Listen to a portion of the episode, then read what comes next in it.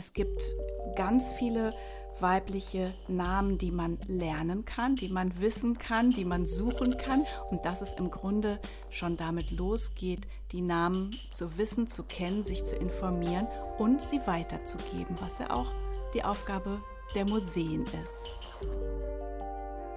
Ja, auf dem grünen Sofa heute hat Platz genommen Frau Silke Humann.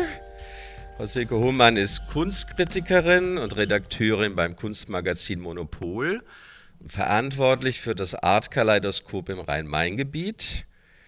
Und Frau Humann ist spezialisiert auf Gegenwartskunst, schreibt Ausstellungsbesprechungen und Porträts über Künstlerinnen und Künstler und hat mehrfach schon sehr früh auf Künstlerinnen wie Alicia Quade oder Mariechen Danz oder Raffaela Vogel aufmerksam gemacht, die heute extrem erfolgreich sind. Gerade hat sie zusammen mit Felix von Böhm eine TV-Produktion abgeschlossen, die am 22.05. auf Arte ausgestrahlt wird.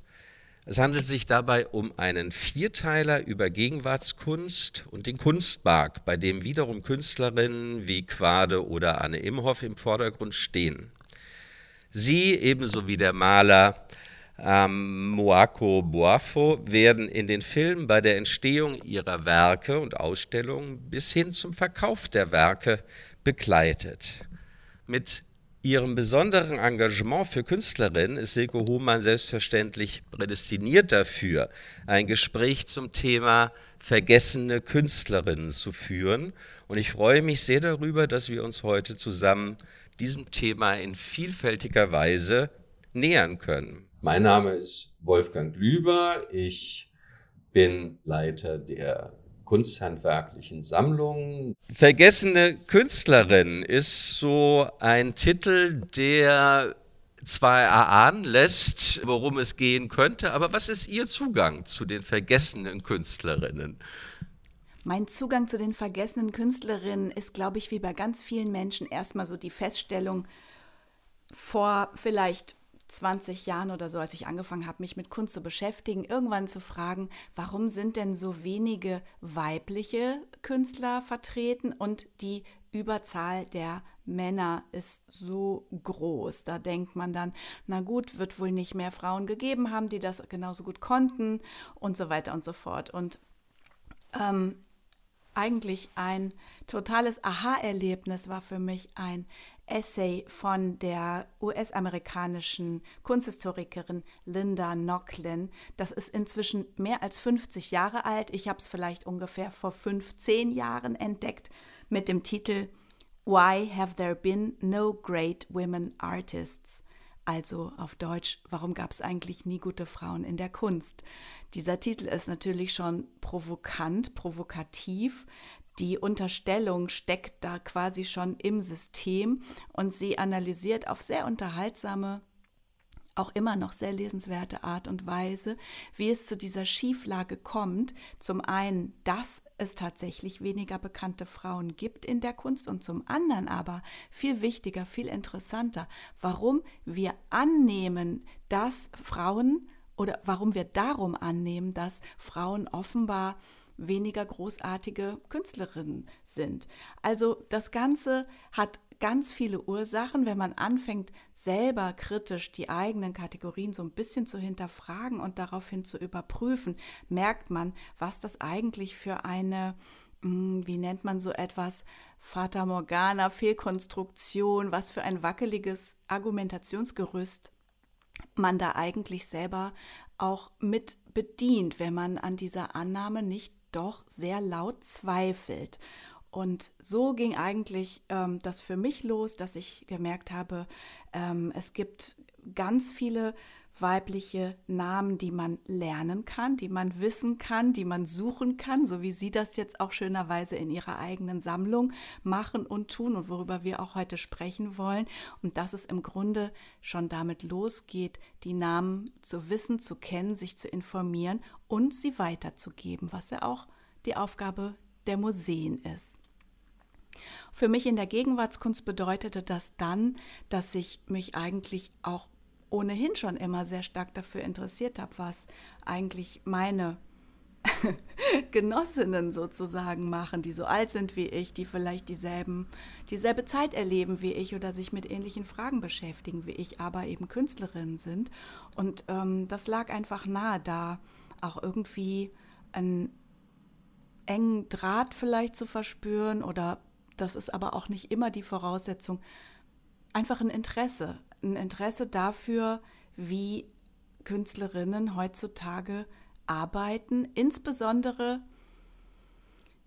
in einem Moment wie jetzt, wo sie nicht mehr, dazu können wir vielleicht auch später nochmal zurückkommen, weil das ganz spannend ist, wo sie nicht mehr dazu verdammt sind oder verpflichtet dazu sind, darüber in ihrer Kunst zu sprechen, dass sie Frauen sind, sondern letzten Endes ihre Kunst mit der großen Selbstverständlichkeit einfach machen können, egal mit welchem Material, egal mit welchen inhaltlichen Fokussen, ähm, sie machen es einfach. Und das ist der Moment, an dem wir uns heute befinden. Und das finde ich sehr aufregend und schön und spannend, auch nach den doch einigen Jahren, in denen ich mich schon damit beschäftige, jetzt da zu sein, wo man sagen kann, ja, jetzt scheint sowas wie eine Gleichberechtigung hergestellt zu sein die die Kunstgeschichte eben in den vergangenen 3000 Jahren letzten Endes nicht hergestellt hatte.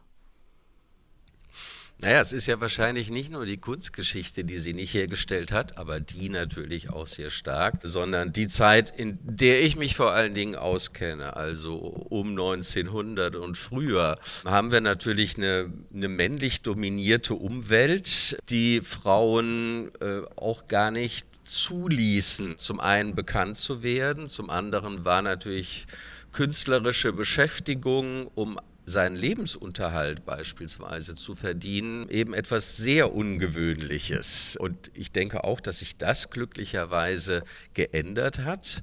Bis 1958 durften auch in der Bundesrepublik Männer entscheiden, ob ihre Frauen kündigen müssen in einem Job. Das heißt, wir sind ja noch gar nicht so weit entfernt von den Zuständen, wo immer noch Männer das Sagen hatten.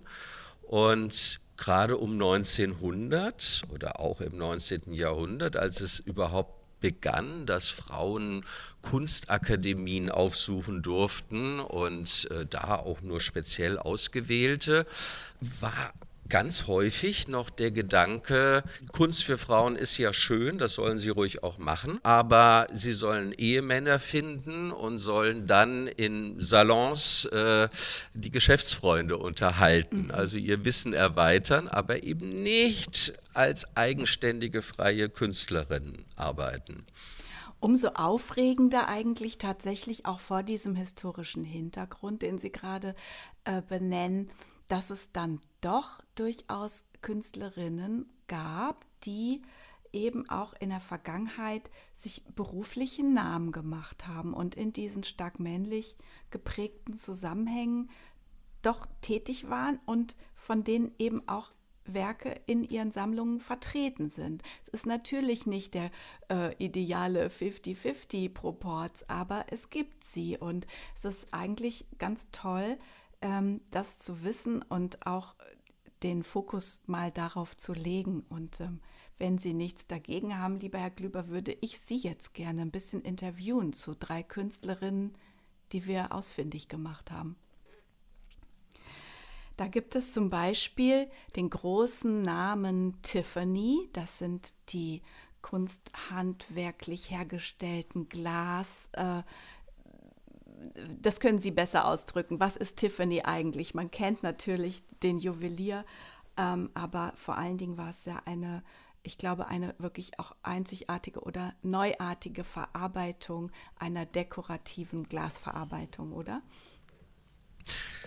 Tiffany ist ein großes Unternehmen, die Schmuck hergestellt haben, die äh, Glas hergestellt haben. Wir kennen zum Teil in schlechten Repliken Tiffany Glaslampen, die eben sehr, sehr modern damals gewesen sind und äh, ja, einen neuen Fokus im Kunsthandwerk legten. Wir haben tatsächlich in diesem Tiffany-Unternehmen gibt es eine eine Frauenabteilung.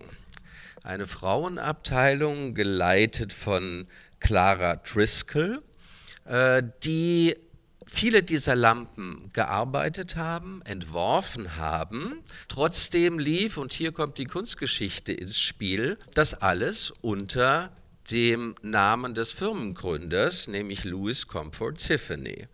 Äh, so konnten Frauen nicht berühmt werden. Das war um 1900 eine durchaus äh, übliche Praxis, die nicht nur Frauen betraf, dass sich Firmeneigentümer, Theodor Fahner in Pforzheim, der große Schmuckhersteller beispielsweise, lange Zeit geweigert haben, überhaupt die Namen ihrer Entwerfer und Entwerferinnen preiszugeben. Das sollte alles unter ja, dem Namen des Firmeninhabers laufen. Und erst bestimmte Wettbewerbsteilnahmen, Voraussetzungen dafür, brachten äh, diese Firmeneigentümer dazu, äh, dass sie quasi die Namen der Entwerfer und Entwerferinnen preisgeben mussten. So, jetzt haben wir tatsächlich etwas, was äh, auch von der Kunstgeschichte jahrzehntelang ignoriert wurde. Und dass wir jemanden wie Clara Driscoll kennen, ist eine Entwicklung der letzten 20 Jahre, dass man einfach schaute mal genau auf Quellen. Von ihr gibt es einen ganz umfangreichen Briefverkehr, in dem sie ihre Arbeit dort bei Tiffany beschreibt. Und die Akzeptanz dass Kunstgeschichte auch äh, immer noch neue Aspekte lieferte. Die musste erstmal in den Köpfen der KunsthistorikerInnen stattfinden. Absolut. Für mich hört sich das jetzt so ein bisschen so an, der Firmenchef will eigentlich selber glänzen und ähm, hat deshalb kein Interesse dran, dass wer auch immer noch genannt wird, außer ihm, Mann oder Frau. Gleichzeitig habe ich das Gefühl, dass auch viel an den Tätigkeiten selber vielleicht Frauen nicht zugetraut wurde. Oder wie sehen Sie das? Ich denke ans Bauhaus, wo die Frauen, die am Bauhaus studierten, ja auch äh, nicht die architektonischen Entwurfskurse belegen durften, sondern weben mussten, einfach weil man bestimmte Dinge einfach äh, Frauen und bestimmte andere Dinge, nämlich alle anderen oder sehr viele alle anderen äh, Männern zugetraut hat. Dabei ist ja, glaube ich, diese Tiffany-Kunst, um da auch nochmal dabei zu bleiben, äh, das hat ja nichts damit zu tun, dass man es irgendwie einen Hochofen bedienen muss oder Kohle schippen oder so. Also es ist ja sozusagen von der äh, von, von, von, den körperlichen Unterschieden von Mann und Frau äh, nicht zu erklären, dass, äh, dass eine Frau dazu nicht geeignet wäre. Was wissen Sie denn darüber? Wie wurde da argumentiert oder was schreibt Clara Driscoll eben auch über ihre Arbeit in diesen Briefen? Also Erstmal ganz, ganz richtig. Frauen wurden klassischen Berufsfeldern natürlich zugeordnet. Weberei war, das Arbeiten mit Textil waren solche Klassiker. Driscoll selbst beschreibt ihre Arbeit als männlich. Das Schneiden vom Glas, das, klar, die haben nicht am Bruchofen gestanden, aber es war schon eine körperliche Tätigkeit und wer mal Glas geschnitten hat, weiß, das ist jetzt nicht extrem anstrengend, aber ähm, es geht schon eben in diese handwerkliche Richtung, die man Frauen erstmal nicht zugetraut hat.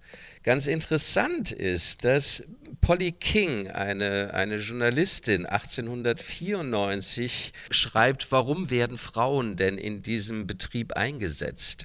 Und dann heißt es zum einen, dass Frauen geschicktere Hände hätten. Das kann man noch so klassisch in, in das Frau-Mann-Schema einbringen. Aber sie konstatiert auch einen sensitiveren Blick auf Farbnuancen und eine ausgeprägte Disposition für dekoratives Gestalten. Das heißt, es gab durchaus Dinge, die man Frauen stärker zugetraut hat als Männern. Es gab aber auch ganz praktische Sachen. Darüber schreibt eben Polly King auch. Frauen ließen sich im Gegensatz zu Männern besser führen. Das ist 1894 ein Argument, das angebracht wird, warum es eine Frauenabteilung bei Tiffany gab. Also äh, wirklich auch rein wirtschaftliche Vorteile in Anführungszeichen für den Unternehmer. Hm. Genau, genau. Das war also sicherlich ganz wichtig. Männer waren gewerkschaftlich organisiert in Amerika. Äh, da gab es ständig Ärger über Arbeitszeiten und Einhalten von Arbeitszeiten. Frauen waren gewerkschaftlich nicht organisiert. Die konnten auch ausgenutzt werden. Das ist so der, der Nachteil in diesem, wir sprechen ja jetzt von so einem ja durchaus gewerblichen Bereich. Künstlerisch hat sie sich natürlich eingebracht, indem sie Entwürfe machen konnte und vieles von dem, was wir heute als Tiffany kennen, eben auf sie und diese sogenannten Tiffany Girls, wie Clara Driscoll das selbst bezeichnet hat, ihre Abteilung zurückzuführen ist. Was sehen wir denn, wenn wir das Stück von Clara Driscoll, das Sie in der Sammlung haben, betrachten? Eine kurze Beschreibung im Podcast bitte. Wir sehen eine wunderschöne kleine Mosaikplatte mit zwei Fischen, die sich umeinander winden oder gegensätzlich aufeinander zuschwimmen. Typisch Jugendstil, typisch Tiffany, also jeder würde das auch als eine Arbeit aus der Produktion von Tiffany verstehen. Ausgesprochen dekorativ und nuancenreich in der Farbgebung. Das Arbeiten mit diesem sogenannten Favril-Glas, also einem Glas, das in sich gemustert ist, so wie wir das eben auch von den Tiffany-Lampen kennen. Ähm, Clara Driscoll hat hier sicherlich äh, als, als Vorlagen sich äh, an japanischer Kunst orientiert. Ähm, also das wurde nicht ganz aus dem, aus dem hohlen Bauch heraus entwickelt, äh, aber äh, allein das Studium dieser japanischen Kunst. Äh, sie selbst hat studiert an, der, an einer Designschule für Frauen und als Entwerferin gearbeitet. Ähm, das heißt, sie hat das gemacht, was wir heute bei anderen Jugendstilkünstlern äh, eben auch äh, als kreativen Prozess einsetzen, äh, Anregungen aufgegriffen, sie für ein europäisches Umfeld umgearbeitet, ähm, ja, und Kunsthandwerk produziert und entworfen. Ich habe ähm, das äh, Stück mir angeschaut und war wirklich fasziniert von dieser Bewegtheit in dem ja eigentlich doch komplett starren Material Glas. Also es gibt da so eine gewisse Bewegung drin, eine Marmorierung, die natürlich auch mit dem Wasser und den Fischen ganz toll passt, aber dann auch so ein Abstraktionsgrad, der mich mit so einem jetzt Nicht-Kennerblick doch sehr interessiert und sehr berührt hat. Und jetzt zu wissen, dass diese Clara Driscoll tatsächlich erst, wie Sie sagen, äh, vor, vor 100 Jahren, ähm, äh, 100 äh, Jahre nachdem sie äh, lebte und arbeitete, überhaupt erst als Name auftauchte und jetzt erst seit 20 Jahren in der Kunstgeschichte so eine Rolle spielt. Ähm, da kann man eigentlich sehr froh sein, dass es dieses Werk in der Sammlung gibt, anhand dessen man diese Geschichte erzählen kann. Denn ich glaube tatsächlich, das gilt für die Kunst und für das Kunsthandwerk gleichermaßen, glaube ich, die Geschichten, die dann Besucher, Besucherinnen, Zuschauer, Zuschauerinnen berühren und die sie sich merken, die haben immer auch einen visuellen eine visuelle Komponente oder je stärker diese visuelle Komponente ist, je stärker der optische Reiz ist oder auch vielleicht die Schönheit oder es muss nicht immer um Schönheit gehen, vielleicht auch einfach, je interessanter etwas ist, desto besser merkt man es sich ja. Und ich glaube, da sind irgendwie die Werke auch so ein bisschen unsere Zeugen für diese starke These, es gab sie, die Frauen, man muss sie nur zeigen. Definitiv. Und da muss man sagen, dass äh, eben auch Museen ich glaube, es wird immer besser, aber dazulernen müssen, äh, diese Forschungsergebnisse natürlich auch aufzunehmen und auch ins Museum zu transportieren und diese Geschichten zu erzählen. Äh, ich weiß noch, als ich die Beschriftung für die Dauerausstellung gemacht habe, äh, steht man vor dem Problem, wir haben ein Werk, ein sehr bekanntes Werk, ist also auch viel publiziert, von Louis Comfort Tiffany, so wurde es früher bezeichnet. Und wir wissen aber jetzt, es ist von einer, außer bei Kunsthistorikern, ähm, relativ unbekannten Frau gemacht worden, die unbekannt ist, weil man nie über sie gesprochen hat. Und wie löst man das Problem, den BesucherInnen zu vermitteln, ähm, wir haben hier was ganz Besonderes, äh, das früher mit einem klingenden Namen ähm, verbunden gewesen ist. Jeder Mensch oder viele Menschen kennen Tiffany und wissen damit was anzufangen. Äh, wer ist Clara Driscoll?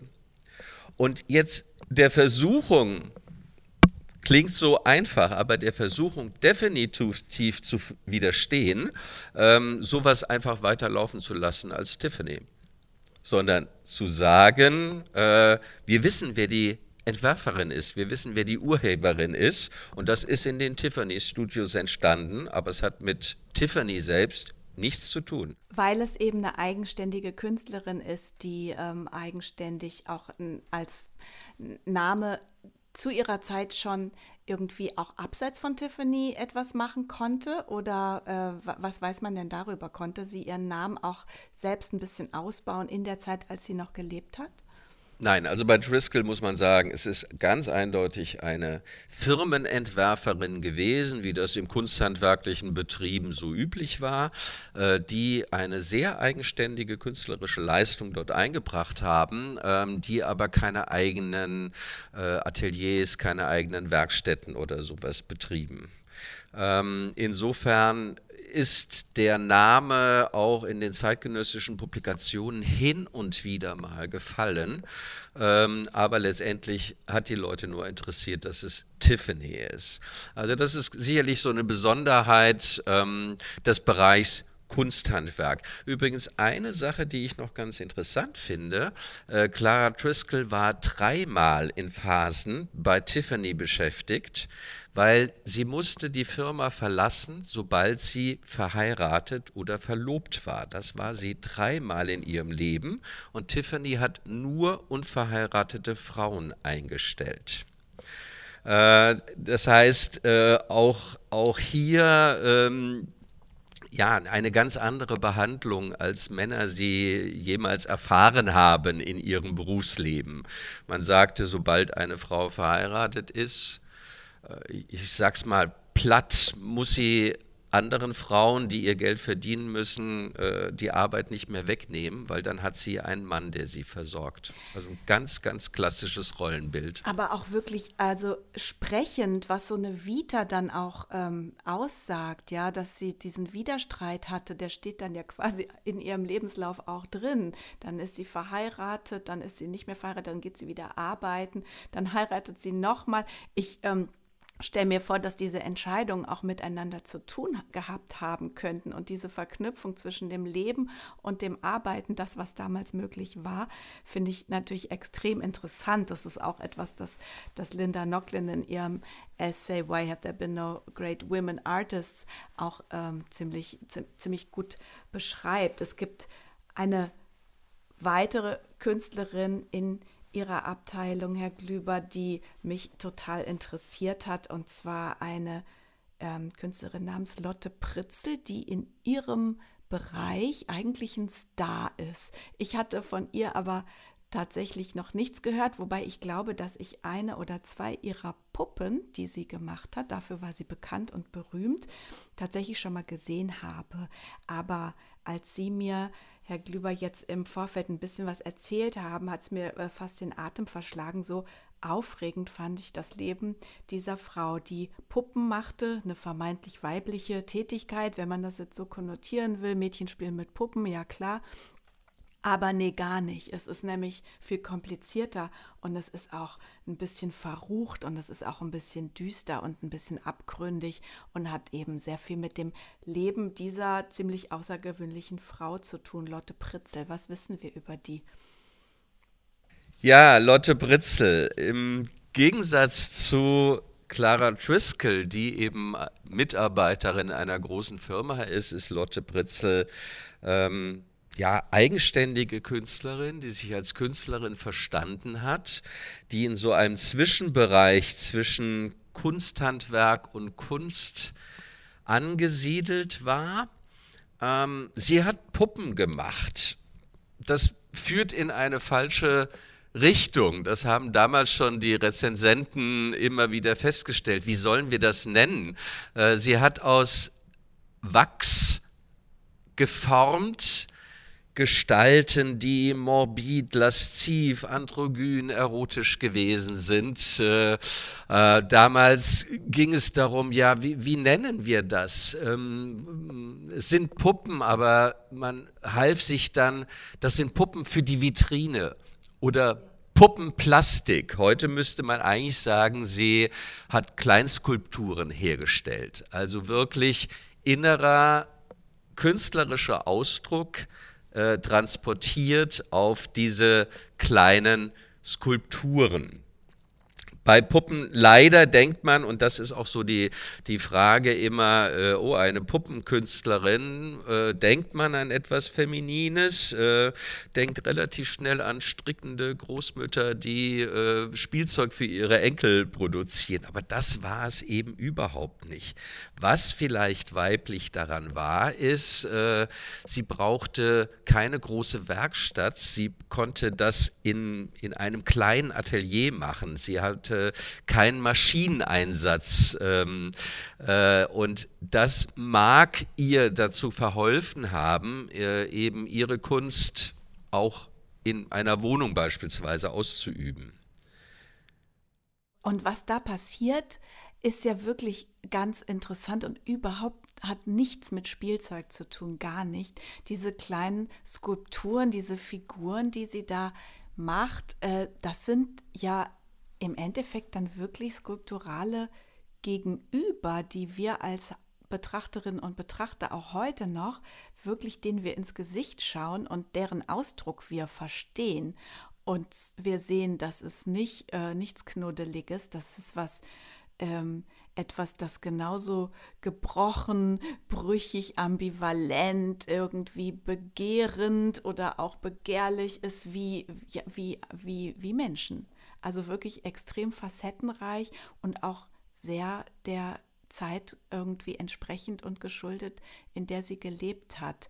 Sie war in München und ist dann aber nach Berlin gegangen und hat ähm, die Weimarer Zeit, wenn ich das richtig weiß, so komplett in Berlin erlebt? Oder erzählen Sie doch ein bisschen über die Lebensumstände, weil die sind wirklich, ich finde, filmreif. Ja, äh, Lotte Britzel, ähm, über die es übrigens aus den 20er Jahren tatsächlich einen Kurzfilm gibt über ihre Arbeit, äh, weil sie extrem bekannt war in, in den Jahren, in denen sie gearbeitet hat, wurde in Berlin geboren, in einem wahrscheinlich wohlhabenden wohlhabenden Elternhaus, äh, ist dem entflohen. 1905 nach München gegangen, wurde relativ schnell Mitglied des Schwabinger Kreises, ausgesprochen unkonventionell, ähm, bekannt mit äh, der Schwabinger Bohème. Sie kannte Rilke, sie kannte Erich Mühsam, sie kannte Leon Feuchtwanger.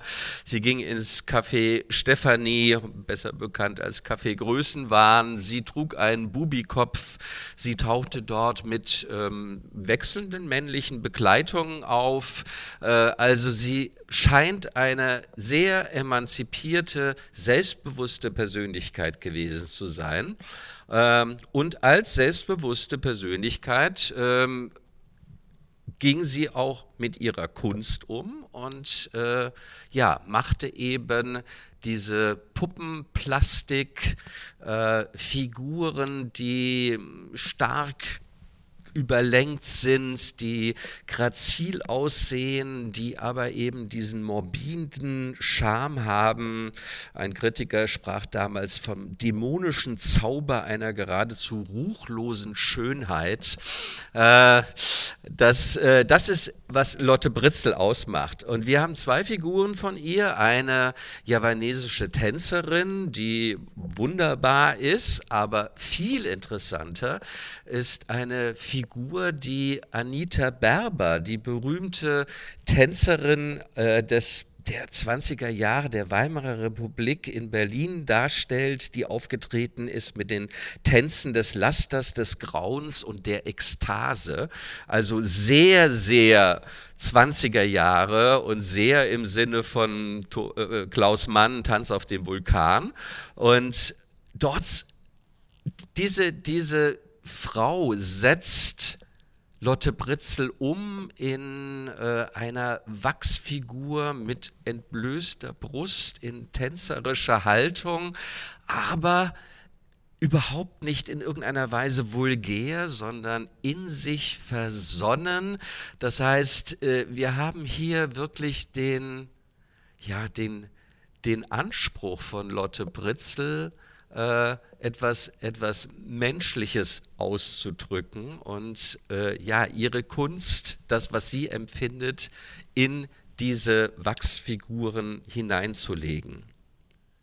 Diese Anita Berber war ja eine faszinierende Persönlichkeit. Man kennt sie ja auch ähm, vielleicht aus einem Gemälde von Otto Dix, der sie auch eigentlich ganz genau so, wie Sie das gerade so schön beschrieben haben, auch gemalt hat, mit einer total offensichtlichen ähm, sexuellen Ausstrahlung, die aber sehr bei sich ist und die sehr, sehr wenig ähm, ja, wie Sie sagen, nicht vulgär ist, sondern eigentlich eine, eine stille Stärke und auch eine gewisse Unangepasstheit, die, ähm, die ihrer Zeit, glaube ich, voraus ist. Oder zumindest, und das finde ich jetzt gerade ganz spannend, ähm, unserer Zeit voraus. Vielleicht ähm, waren wir da auch schon mal weiter.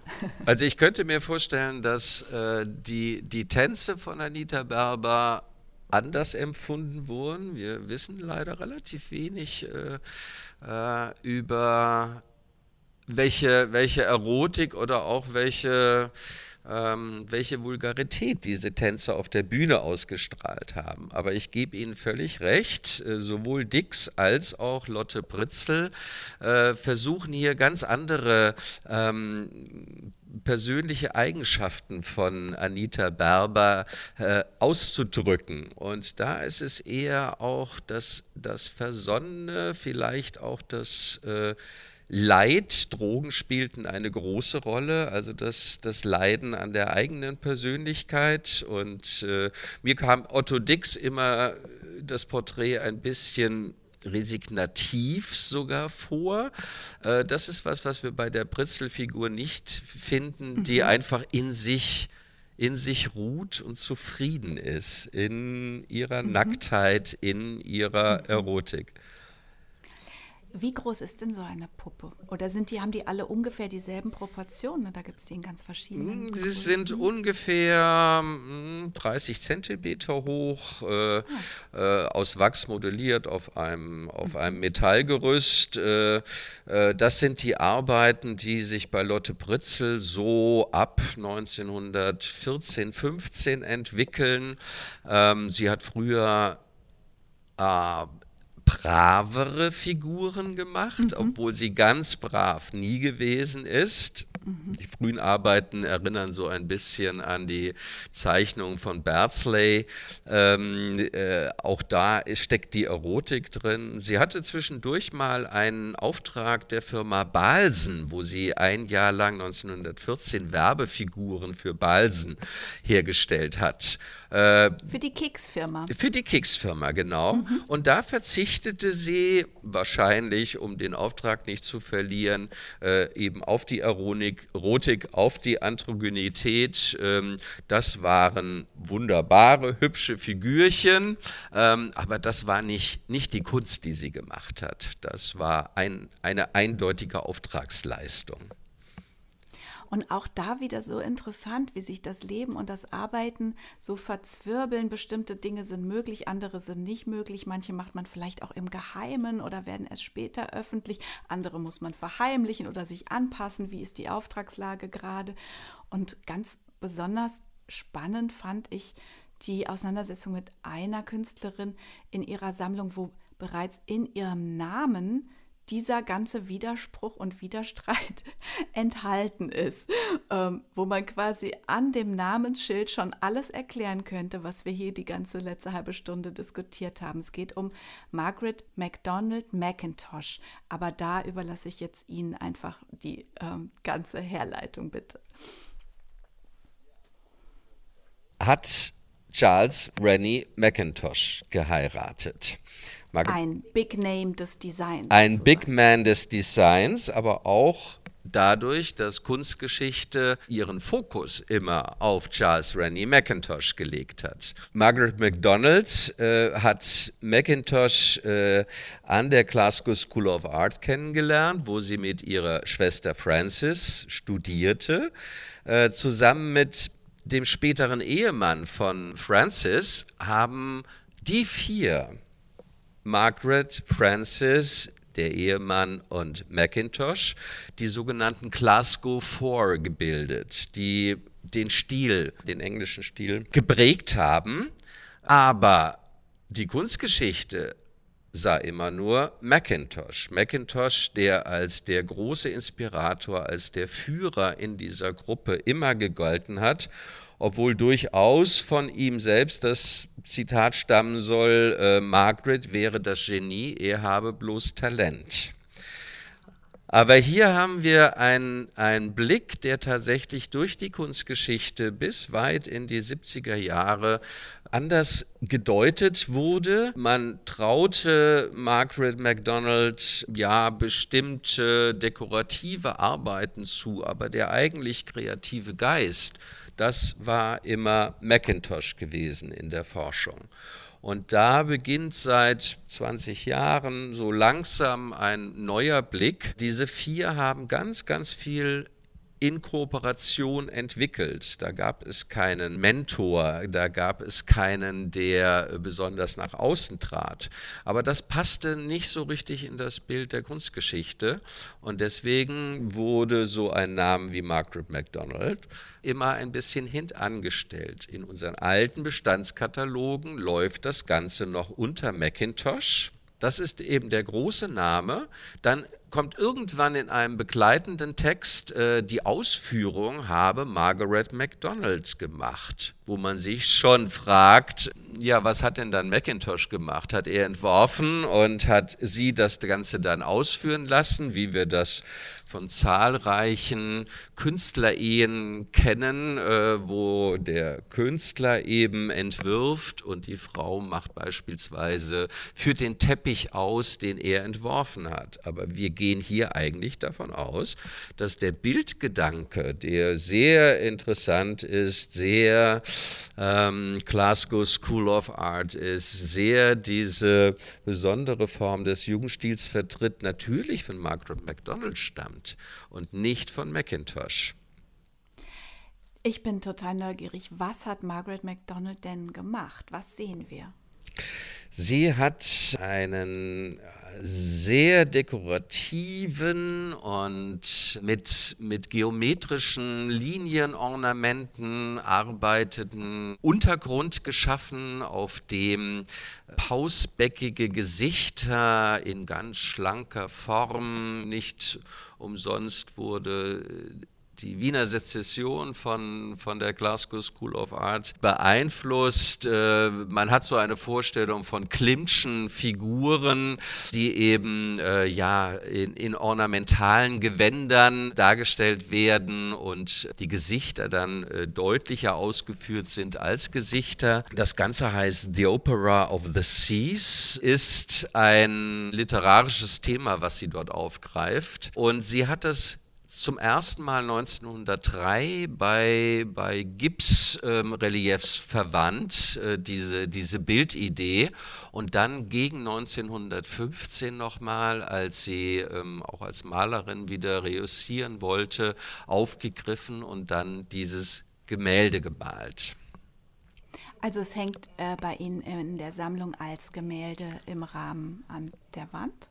Es hängt in der Sammlung an der Wand und ja. wir haben es, äh, weil es eben so ein, ein besonderes Jugendstilerzeugnis ist, aus der Gemäldegalerie in die kunsthandwerkliche Abteilung, also in die Jugendstilabteilung transponiert, äh, um dort eben auch eine Vorstellung zu geben, äh, ja, diese, diese zwischen äh, diese Zwischenstellung zwischen dekorativer Kunst äh, und Malerei, um auch das verdeutlichen zu können. Ich finde das gerade anhand von Margaret MacDonald McIntosh, äh, finde ich sehr anschaulich eigentlich, weil sich hier auch die Frage stellt, die Sie auch vorhin bei Clara Driscoll schon angesprochen haben, was das Museum eigentlich leisten kann, was die Vermittlungsarbeit sein könnte, um dieser historischen Schieflage der Repräsentation von Frauen in der Kunst und im Kunsthandwerk, was daran geändert werden könnte. Hat das Museum denn einen tatsächlich ausformulierten Plan oder gibt es so eine Art von Vereinbarung oder vielleicht auch einfach eine, eine, eine, eine äh, persönliche Vorliebe oder Freude daran, diese Frauen jetzt nochmal anders, nochmal neu und auch nochmal stärker zu entdecken? Also ich finde es vor allen Dingen, also das ist so mein, mein Berufsethos, äh, wichtig, dass derjenige, diejenige, die entwirft, die für eine künstlerische Produktion zuständig ist, äh, auch namentlich präsent ist. Und mhm. äh, es eben nicht so ist, dass man äh, ja, den klingenden Namen der Männer weiter tradiert, sondern die Frauen, die ähm, ja gerade bei, bei Margaret McDonalds gleichberechtigt gearbeitet haben, mhm. äh, auf jeden Fall in den Fokus rückt und ähm, ja, auch diese Geschichte, wir hatten es vorhin von Geschichten erzählen, auch diese Geschichte erzählt, äh, weil sonst werden Frauen nie aus dem Schatten heraustreten, hinter den sie auch äh, ja, unsere Vorgänger und Vorgängerinnen in der Forschung eben äh, belassen haben. Es gibt momentan für mich im Kunsthandwerk nicht wirklich ein Konzept der Weiterentwicklung. Wir sind äh, ähm, spezialisiert eben auf Bereiche, die zeitlich weiter zurückliegen. Das heißt, wir müssen natürlich äh, mit den Künstlerinnen ähm, arbeiten, die wir haben oder die wir weiter entdecken. Aber eben ganz, ganz wichtig, dass wir, ähm, ja, sobald wir über Künstlerinnen etwas erfahren, das auch darstellen und so zeigen, wir sind zwar in einem Ungleichgewicht, das gesellschaftlich meiner Meinung nach bestimmt gewesen ist, um 1900, um 1920, um 1940 noch, äh, aber es gab viele Frauen, die Kunst gemacht haben und die man sehen muss und die man wahrnehmen muss, um das Bild ein bisschen zu korrigieren. Ja, wir sind gerade mitten dabei, auch mit unserem kleinen Podcast hier. Und ich freue mich auf alle weiteren Entdeckungen und auf, die, auf das Highlighten, dass Sie als Haus auch, ähm, ja, das ist auch natürlich die Verantwortung eines Hauses, diese Namen für die Nachwelt größer zu machen, als sie vielleicht bisher waren. Denn ich weiß noch, dass ich bin aufgewachsen mit Van Gogh, Picasso, so das Übliche, diese Idee vom Genie. Und jetzt haben wir so ein bisschen das schon hinter uns und wissen, okay, nee, das war gar nicht nur so. Und ähm, ich finde das ganz wichtig, dass die Sammlungen, die ja dazu gemacht sind, zu bleiben und der Nachwelt zu erzählen, was es einmal gab und wo das herkommt, ähm, dass es diesen Blick zurück auch irgendwie nochmal anders, dass der anders geworfen werden kann. Das hat ja auch die Biennale in Venedig gerade gezeigt, die äh, vor wenigen Wochen angelaufen ist, wo es über 200 Künstlerinnen hauptsächlich gibt, die ähm, auch aus den letzten, ja, aus den letzten 200 Jahren nahezu kommen. Und die Direktorin Cecilia Alemanni hat auf so eine gar nicht so wahnsinnig demonstrative Art das einfach so gemacht. Und wurde dann dazu gefragt und sie sagte, ach, wenn ich einen Mann interessant fand, dann habe ich ihn reingenommen. Aber sie hat damit sozusagen diese jahrhundertealte Idee von, naja, wir würden ja wichtige Frauen zeigen, wenn es welche gäbe, einfach mal so kurzerhand umgedreht. Und es ist eine wunderbare Biennale, die man besuchen kann, ohne ein einziges Mal darüber nachzudenken, von wem die Werke jetzt eigentlich sind, ob von Männern oder Frauen. Also die zeigt ganz deutlich, es gab sie und es gibt sie und es wird sie auch immer geben. Also ich glaube, dass meine KollegInnen aus ähm, den anderen Fachbereichen, also zeitgenössische Kunst, äh, Grafik, ähm, durchaus äh, noch mehr Möglichkeiten haben und das auch deutlich ergreifen, äh, Kunst von Frauen, von Künstlerinnen äh, eben in die Sammlung stärker zu integrieren, sie aber auch auszustellen, sie zu thematisieren. Ähm, ich selbst würde mir natürlich auch irgendwann wünschen, dass wir äh, gar nicht mehr schauen müssen, wie Sie es vorhin schon angedeutet haben, äh, ist das Kunst von Männern, ist das Kunst von Frauen, sondern die Hauptsache ist, ist das Kunst und sagt uns das was. Genau, ich glaube, besser kann man es nicht sagen. Hat großen Spaß gemacht. Vielen Dank. Wunderschön. Ich bedanke mich auch ganz herzlich bei Ihnen.